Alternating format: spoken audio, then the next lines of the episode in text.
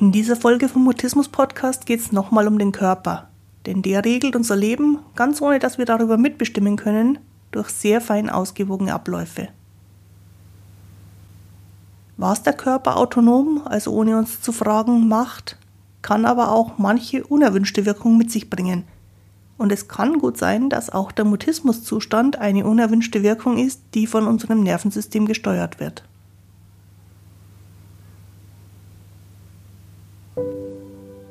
Ich bin Christine Winter und ich hatte selektiven Mutismus, bis ich Mitte 30 war. Heute unterstütze ich andere beim Mutismus verstehen, vor allem Erwachsene, die ihre Sprechblockaden hinter sich lassen wollen, aber auch Familienangehörige und professionelle Helfer. Mutismus bedeutet, dass Kommunikation nicht geht, obwohl du eigentlich schon sprechen kannst, aber je mehr du es willst, desto weniger geht es. Mutismus ist das medizinische Wort für psychisch bedingte Sprechblockaden.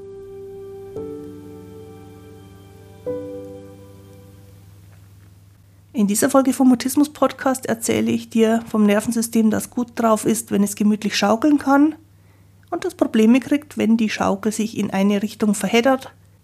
Und wir sprechen darüber, warum Körpertherapien und körperorientierte Psychotherapien eine gute Idee sind, wenn das gesunde Schaukeln des Nervensystems verloren gegangen ist.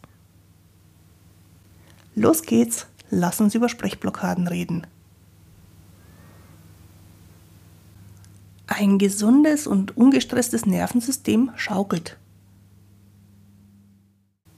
Und das Bild, das mir immer vor Augen steht, wenn ich über dieses Nervensystem, das in jedem Menschen eingebaut ist, nachdenke, ist tatsächlich eine Schaukel. So wie die Schaukel, mit der ich als Kind spielen konnte. An zwei langen Stricken, ein stabiles Brett. Und ich habe viel Zeit auf dieser Schaukel verbracht, weil es auch meinem Nervensystem gut getan hat, tatsächlich diese reale Schaukel zu benutzen. Und ich habe relativ schnell rausgekriegt, wie das Schwingen am besten geht. Und dadurch eine ganz gleichmäßige Bewegung entsteht. Gelegentlich ist die Schaukel auch ins Schlingern geraten, meistens wenn ich nicht alleine an dieser Schaukel war. Und so kenne ich ganz gut den Unterschied zwischen einer Schaukel, die entspannt schwingt, und einer Schaukel, bei der das irgendwie nicht so ganz klappt. Wenn wir über das menschliche Nervensystem reden oder überhaupt über das Nervensystem von Säugetieren, dann passiert da automatisch elegantes Schwingen, außer es kommt was dazwischen und das, was dazwischen kommt, nennen wir Stress. Der Grund, warum ich mit dir über das Nervensystem rede, ist, dass ich relativ oft gefragt werde, ob ein bestimmtes Thema zum Mutismus dazugehört. Zum Beispiel immer wieder abwechselnd Aggression und Rückzug. Oder etwas scheinbar völlig anderes, Verdauungsprobleme. Mal geht die Verdauung zu flott, dann wieder über einen langen Zeitraum gar nicht. Oder damit verbunden die sogenannten Ausscheidungsprobleme, also auf Deutsch gesagt, wenn man auf dem Klo sitzt und nicht kann. Es gibt Schwankungen zwischen übermäßiger Wahrnehmungssensibilität, Hochsensibilität wird es gern genannt, und irgendwie merkwürdiger Nichtwahrnehmung, wo etwas scheinbar offensichtlich, offen spürbar, offen hörbar ist und trotzdem nicht gehört, nicht verstanden, nicht aufgenommen werden kann. Es gibt viele Formen von Schlafstörungen oder Hyperaktivität tagsüber zu gewissen Zeiten. Und der offiziellen Definition von Mutismus nach gehört das alles nicht dazu. Denn das Wort Mutismus heißt schlicht und ergreifend Schweigen ohne körperliche Ursache. Im Leben von Mutisten gehört das alles in unterschiedlicher Ausprägung sehr wohl dazu. Jedenfalls kenne ich niemanden, der nicht zumindest zeitweise die aufgezählten oder auch alle erdenklichen anderen Probleme immer wieder im Leben hat. Man könnte sagen, dass wenn das Nervensystem den gesunden Rhythmus beim Schaukeln verliert und sich irgendwie verhakt, sich das buchstäblich im ganzen Körper auswirkt und das nicht nur beim Nichtsprechen.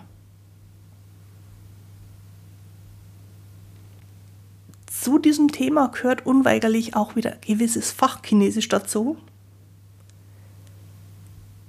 Und wenn wir über das Nervensystem reden, dann sind für gesundes Schaukeln, aber auch für zu viel oder zu wenig davon zwei Nerven, zwei Sorten Nerven zuständig mit den seltsamen Namen Sympathikus und Parasympathikus.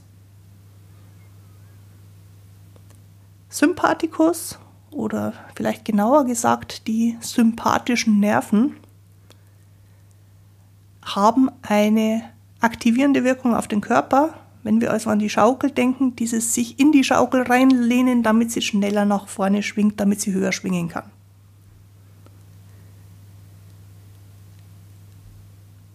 Und andersrum gibt es den Parasympathikus bzw. die parasympathischen Nerven die haben eine entspannende Wirkung auf den Körper.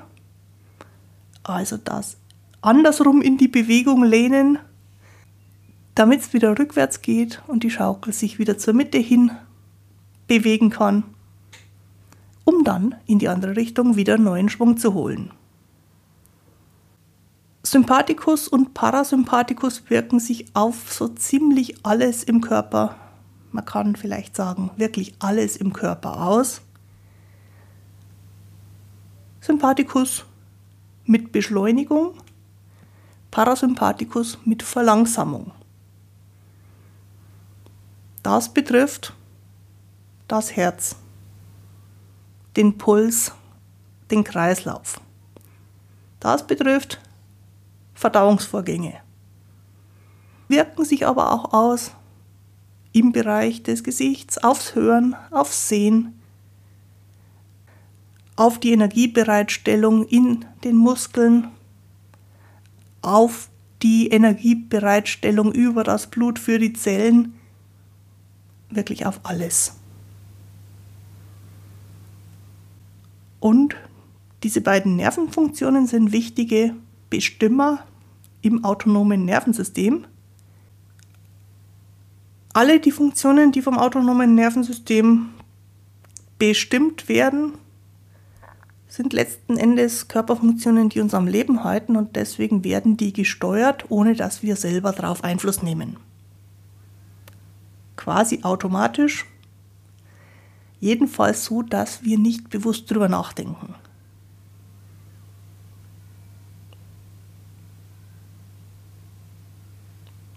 Und dieses Schaukeln zwischen Beschleunigung und Verlangsamung ist im Grunde schon im ganz Kleinen bei jedem Atemzug vorhanden. Mit jedem Einatmen werden wir angeregt, mit jedem Ausatmen beruhigt. Das ist ja auch der Grund, warum ich immer wieder empfehle, aufs Atmen zu achten, wenn es stressig wird. Weil gerade dann, wenn wir das Beruhigen beim Ausatmen am meisten bräuchten, hören wir gerne mal damit auf. Und in solchen Momenten kann man dann tatsächlich bewusst, gerade über den Atem, wieder für ein bisschen mehr Beruhigung sorgen. Wenn wir nicht gestresst sind, erledigt der Körper das selber. Wenn es für das Überleben des Körpers nötig ist, dann verharrt der aber auch schon mal länger in einer Überaktivierung oder in einer Unteraktivierung, je nachdem, was gerade gebraucht wird und wenn das so passiert, dann reden wir von einer Stressreaktion.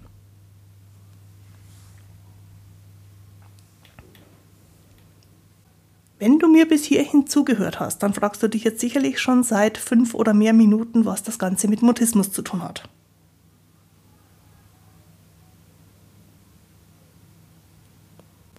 Ich behaupte, wenn das Nervensystem entspannt schaukelt, wie es soll, gibt es keine mutistischen Blockaden.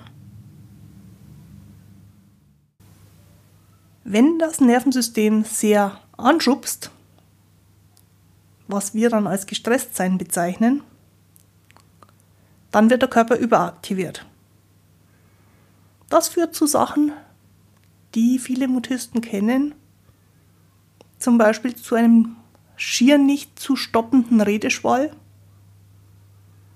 oder auch zu Auseinandersetzungen, die man irgendwie nicht stoppen kann, um die es keinen Weg drumherum gibt.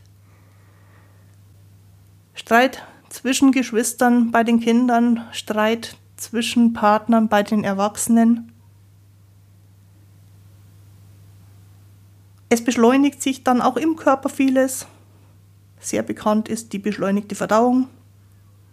Es entsteht das Gefühl von Aktivierung ohne Anlass. Das nennen wir dann, wenn es sehr heftig kommt, Panik.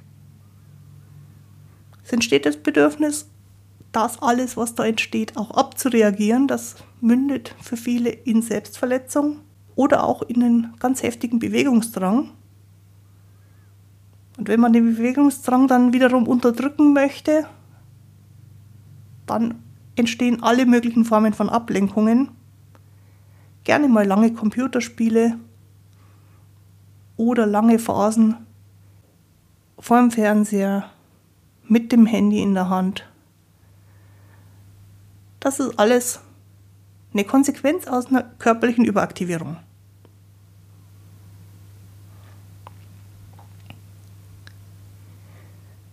Wenn das Nervensystem umgekehrt sehr bremst, was der Körper automatisch dann macht, wenn der Stress den Körper überfordert, dann wird Aktivität reduziert und zwar sehr schnell, ganz massiv, was im Extremfall sogar zur Ohnmacht führen könnte. Und wenn der Körper so runterfährt, dann ist Sprachlosigkeit eigentlich gar keine große Überraschung. Und auch eine Antriebslosigkeit überrascht dann nicht, dass keine Entscheidungen getroffen werden, keine Interessen benannt werden können, ein Gefühl von Gefühllosigkeit und Leere entsteht, macht in dieser Unteraktivierung irgendwie auf merkwürdige psychologische Weise Sinn. Körperlich verlangsamt sich auch alles Mögliche, die Verdauung, der Puls, die Muskelspannung wird weniger. Man hat dann auch keine Wahrnehmung mehr für Bedürfnisse, also sowas wie Hunger, Durst, auf die Toilette müssen oder auch das Bedürfnis, aus einer Situation rauszugehen. Und auch der körperliche Ausdruck oder genauer gesagt Nicht-Ausdruck in einem Mutismuszustand passt da ganz gut rein.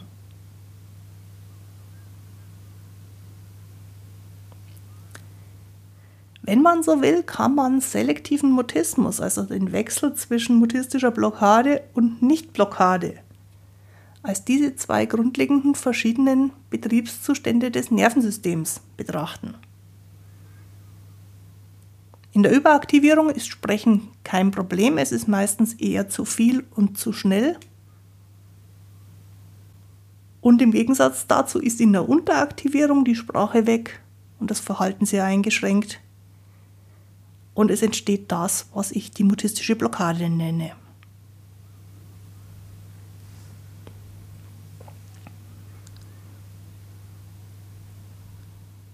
Dem Thema habe ich in der nächsten Folge als Gesprächspartnerin Simone Träger eingeladen.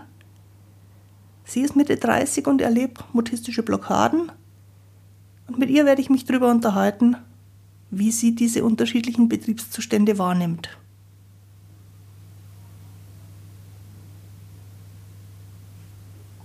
Das gemütliche, mühelose, stressfreie Schaukeln, ohne zu viel oder zu wenig Spannung zu haben, er ist bei den Motisten, die ich so kennenlerne, die absolute Ausnahme. Obwohl es eigentlich von dem, wie unser Körper gebaut ist, her die Regel sein sollte. Tatsächlich müssen erwachsene Motistinnen wie Simone oder auch wie ich früher diesen mühelos stressfreien Zustand erstmal kennenlernen. Denn in Begegnungen, in denen eine mutistische Blockade aufgetreten ist oder jedenfalls zu befürchten war, sind wir all die Jahre mit Mutismus immer am Anschlag gewesen. Entweder stark übererregt oder in der mutistischen Blockade.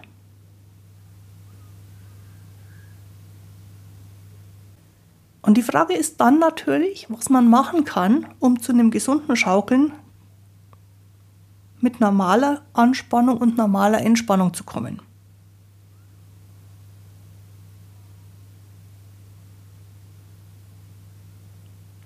Nachdem das ein Thema ist, das den Körper betrifft, ist die Lösung wahrscheinlich auch nur über den Körper zu erreichen. Und da kommen zwei Formen von Therapie ins Spiel, die recht ähnlich klingen, aber ein bisschen unterschiedlich sind. Das eine sind Körpertherapien, das andere sind Körperpsychotherapien. Körpertherapie ist alles das, was mit dem Körper direkt arbeitet. Ein anderer Überbegriff, der auch in letzter Zeit öfter mal fällt, ist Englisch Embodiment. Damit sind Sachen verstanden wie Yoga, aber nicht Yoga als Gymnastik, sondern Yoga als eine Form der Entspannungstherapie. Oder Formen von Tanztherapie. Auch Kampfkunst kann als Grundlage von therapeutischer Arbeit genommen werden. Auch das ist eine Körperarbeit. Sowas wie Tai Chi, sowas wie Qigong. Dann gibt es die progressive Muskelentspannung oder auch die Reflexintegration, über die wir in der vorigen Podcast-Folge im Gespräch mit Claudia Zock gesprochen haben und vieles andere mehr. Körpertherapien sind also etwas, wo der Körper direkt, wo mit dem Körper direkt gearbeitet wird. Von den Körperpsychotherapien gibt es ebenfalls viele Varianten, die, wenn man von außen drauf schaut, schwer bis gar nicht zu unterscheiden sind. Bei den meisten dieser Körperpsychotherapien oder körperorientierten Psychotherapien wird nicht unmittelbar mit dem Körper gearbeitet, sondern der Körper ist das Thema. In der nächsten Folge spreche ich mit Simone Dräger über die Methode, die sie kennengelernt hat, nämlich über Somatic Experiencing, weil Simone damit gute Erfahrungen im Hinblick auf Beziehungen und Kommunikation macht.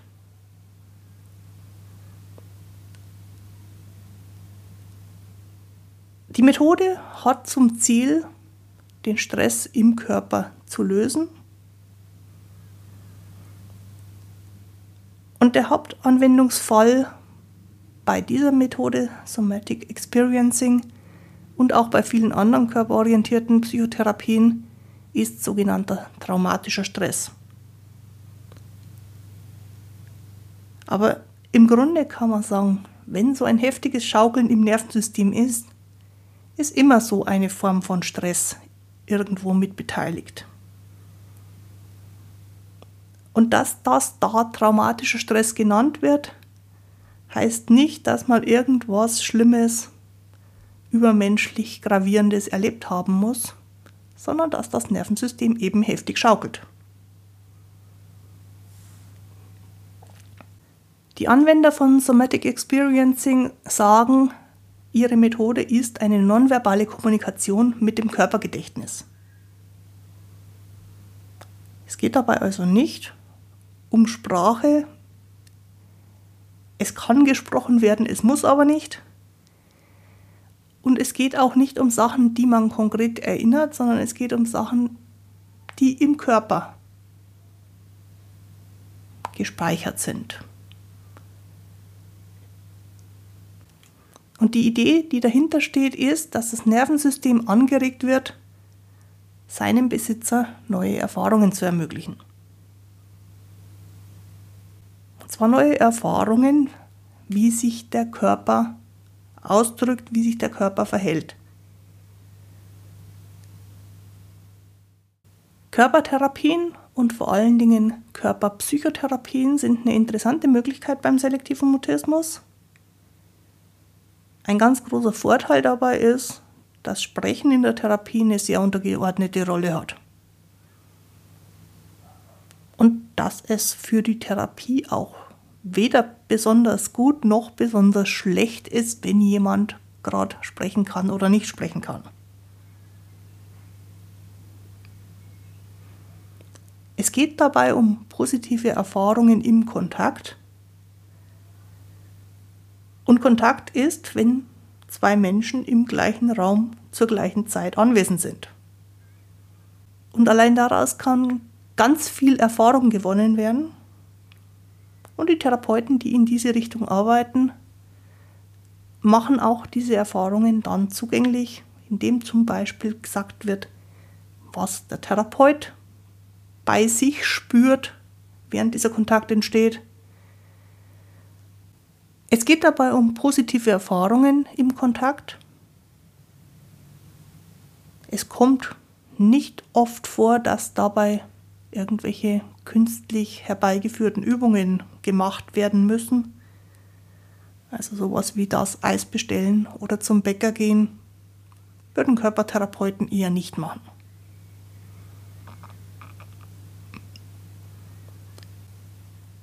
Wie bei allen Therapien muss auch hier, wo es so sehr um Beziehung geht, natürlich der Therapeut zum Klienten passen. Und es gibt jetzt nicht so wahnsinnig viele davon, sodass es unter Umständen schwierig sein kann, den richtigen zu finden. Vor allem für Kinder und Jugendliche, weil da noch weniger Therapeuten verfügbar sind. Der andere Nachteil ist der, den alle Nichtregelverfahren der Psychotherapie haben. Die Wahrscheinlichkeit, dass die Kosten von der Krankenkasse getragen werden, ist vorsichtig ausgedrückt nicht besonders groß. Bei den gesetzlichen Krankenkassen ist es recht unwahrscheinlich. Bei den privaten Versicherungen ist es auch nicht wahnsinnig wahrscheinlich. Wenn therapeutische Hilfe für dich als Selbstzahler in Frage kommt, dann ist es aber gut zu wissen, dass es diese Möglichkeiten gibt. Wie sowas ausschauen kann, wird im Gespräch in der nächsten Woche Simone noch ein bisschen näher erzählen. Die heutige Folge findest du auch wieder auf der Internetseite christinewinter.de-mutismus-podcast. Jetzt wünsche ich dir eine gute Zeit. Bis zum Wiederhören. Tu dir gut. Deine Christine Winter.